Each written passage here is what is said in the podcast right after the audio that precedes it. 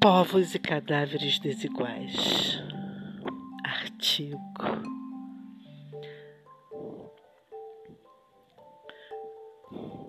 Parlamento desde o século XIII, ressurgindo na Inglaterra para dirimir o poder do absolutismo, a vida seguindo os passos da hierarquização regente do devir Tribos e clãs seguirão no baile das instâncias.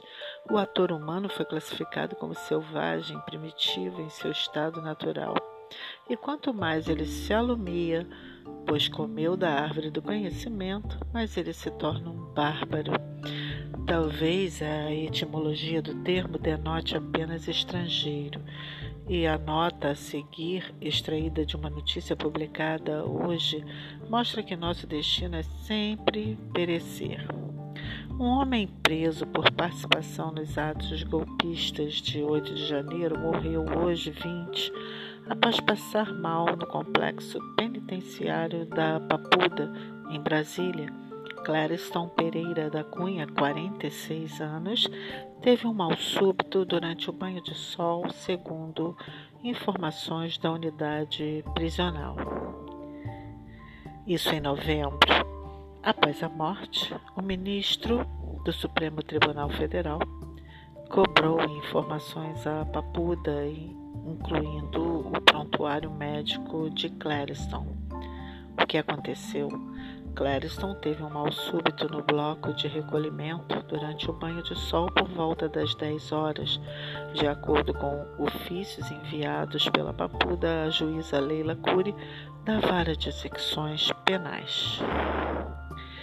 A morte é um fenômeno que gera cadáveres biológicos e a desigualdade gera cadáveres sociais, como por exemplo os professores do estado do Rio de Janeiro, que correm o risco de morte a qualquer momento por conta da chibata do baixo salário que ferve em um mundo usurpador universal.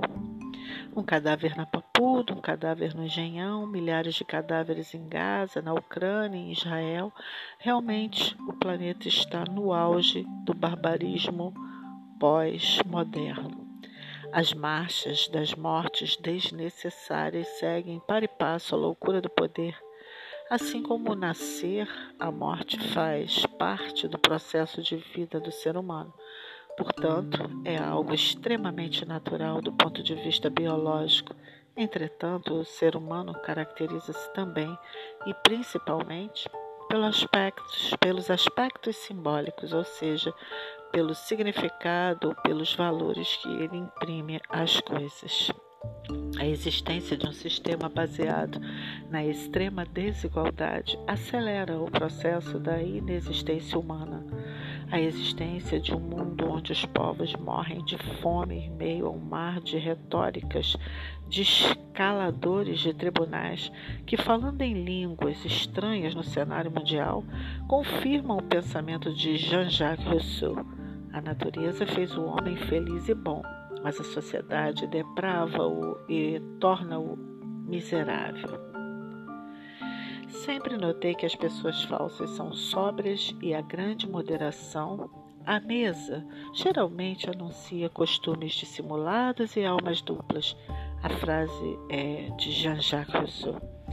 Infelizmente, as sociedades seguem cegas, surdas e vilipendiadas digo eu, Valéria Guerra Reiter, neste artigo publicado pelo Brasil 247. E deixo aqui a seguinte reflexão: como será o Natal de 2023 para quem recebe R$ 1.300 mensais? Eu prometo voltar.